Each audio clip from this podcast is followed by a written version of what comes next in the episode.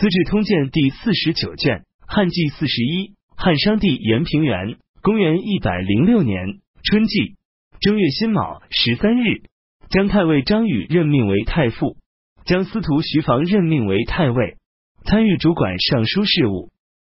邓太后因皇帝是个婴孩，尚在襁褓怀抱之中，打算让重要的大臣住在宫内，于是下诏命张宇留居宫中，每五天回家一次。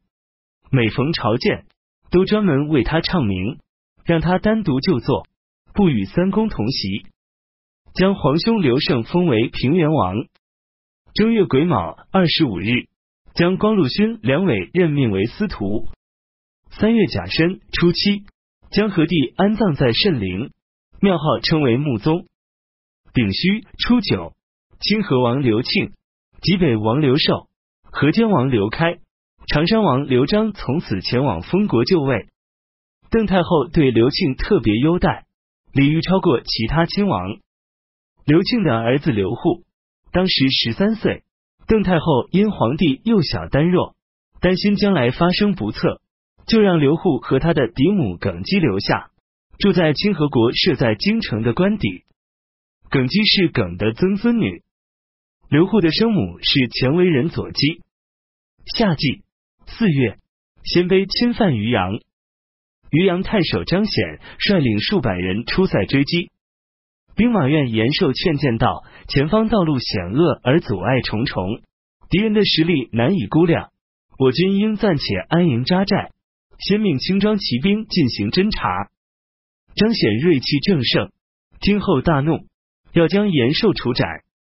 于是汉军向前挺进，途中遇到鲜卑军伏兵袭击，汉军全部逃散，唯独延寿奋力迎战，身受十处创伤，亲手格杀数人后战死。渔阳郡主部卫服、郡公曹徐贤二人自动赶来营救张显，一同阵亡。丙寅十九日，将虎贲中郎将邓志任命为车骑将军，仪同三司，待遇与三公相同。将邓志的弟弟黄门侍郎邓奎任命为虎贲中郎将，邓弘、邓昌二人皆为侍中。司空陈宠去世。五月辛卯十五日，大赦天下。壬辰十六日，河东郡元山发生山崩。六月丁未初一，将太常尹秦任命为司空。有三十七个郡和封国大禹成灾。六月乙未十三日，邓太后下诏削减太官、导官、上方、内属的各种御用衣服、车马、珍馐美味和各色奢靡富丽、精巧难成的物品，除非供奉皇陵祠庙，否则稻谷粮米不得加工精选。每日早晚只吃一次肉食。以往太官、贪官的费用每年将近二万万钱，至此才数千万钱。连同各郡、各封国的贡物，都削减一半以上。将上林苑的猎鹰、猎犬全部卖掉。各地离宫，别管所储备的存米、干粮、新柴、木炭，也一律下令减少。六月丁卯二十一日。下诏遣散掖庭部分工人，并将罚入掖庭当奴婢的皇族成员一律免罪，使他们成为平民。秋季七月庚寅十五日，敕令司隶校尉和部刺史，近来有些郡和封国发生水灾，伤害了秋天的庄稼。朝廷思考自己的过失，深为忧虑惶恐。然而各地方官府为了要得到丰产的虚名假誉，便隐瞒灾情。夸大垦田面积，不去统计逃亡人数，却竞相增加户口，掩盖盗匪活动情况，使罪犯得不到惩处；不依照规定次序任用官吏，举荐人才不当，将贪婪苛刻的祸害加在人民的身上，而刺史却低头塞耳，徇私包庇，在下面互相勾结，不知畏惧上天，也不知愧对于人。不能让他们一再的仗势朝廷的宽容恩典。从今以后，将加重对不法官员的处罚。现命令二千石官员各自核查百姓受灾情况，免除他们应向国家交付的田赋和改。八月辛卯，遗物，皇帝驾崩。癸丑，初八，将皇帝入殓后，灵柩停放在崇德前殿。邓太后与他的哥哥车骑将军邓志、虎贲中郎将邓奎等在宫中商议大计，决定了继位人选。当夜，派邓志持符节，用已封王的皇子才能乘坐的青盖车，将清河王的儿子刘户接来，在殿中斋戒。皇太后登上崇德殿，文武百官都穿上吉服陪同出席。刘户被引导上殿。皇太后将他封为长安侯，随即下诏将刘户立为和帝的后嗣。接着又撰写了册立皇帝的诏命。有关官员宣读完诏令，太尉献上皇帝的玉玺，刘祜便正式即位。邓太后仍旧临朝摄政。邓太后对司隶校尉河南尹、南阳太守下诏说：每每查阅前代史事。看到皇后家族及其宾客仗势横行，使奉公而不徇私情的官员陷于混乱，给人民带来痛苦，这是由于执法不严，没有立即施行惩罚的缘故。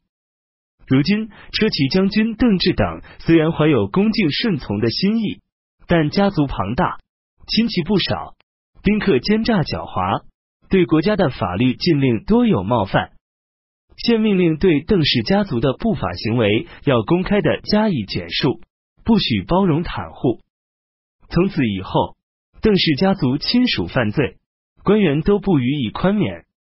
九月，有六个州发生水灾，丙寅，遗物将商帝安葬于康陵。因国家接连遭受水灾，人民苦于徭役，所以陵墓中的随葬之物及各项工程都予以裁减。只留十分之一。乙亥初一，陈留郡天降陨石，朝廷任命北地人梁为西域副校尉。梁到达河西时，恰逢西域各国背叛了汉朝，在疏勒向西域都护任上发动进攻，任上上书朝廷求救，朝廷便命令梁率领河西四郡陵、陵、敦煌、武威、酒泉、张掖的羌。胡骑兵五千人急速前去救援，梁还没有到达，任上已经解围。朝廷将任上召回，任命骑都尉段喜为西域都护，任命西域长史赵博为骑都尉。段喜和赵博据守在他前城，他前城是个小城，梁认为不能固守，于是用诈术游说龟兹王白霸，声称愿意进入龟兹。和他共同守城，白霸同意了梁的建议。秋瓷的官员和百姓极力进行劝阻，但白霸不听。梁进入秋瓷城以后，派将领急速前去迎接段喜和赵博，汉军会合为八九千人。秋辞的官员和百姓一同背叛了秋辞王，与温宿、姑墨两国联合造反，军队达数万人，一同围攻秋辞城。梁等出城迎战，大破联军。战争持续了数月，联军兵败退走。梁乘胜追击，共斩杀一万余人，生擒数千人。秋辞局势才告平定。冬季十月，有四个州发生水灾和雹灾。清河王刘庆病重，上书请求死后葬在樊卓宋贵人墓旁。十二月甲子二十一日。刘庆去世。十二月已有遗物废止杂戏鱼龙蔓延。尚书郎南阳人樊准因儒家学风日渐衰颓，上书说：“我听说君主不可以不学习。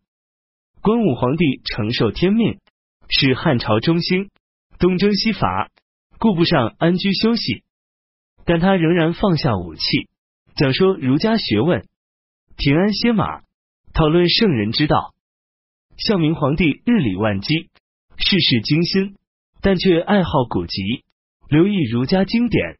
每当行过小舍里，在学校举办宴会和射箭比赛之后，都坐在正位上，亲自讲解经书，儒生们则一同聆听，四方都欢欣喜悦。他还广召著名的儒家学者，将他们安置在朝廷，每逢宴会。便亲切的和他们讨论疑难，共同研究治国和教化之道。即便是七门羽林的武士军官，也都人人通晓《孝经》。儒学的影响从盛名的君王身上开始，扩展到野蛮荒凉之地。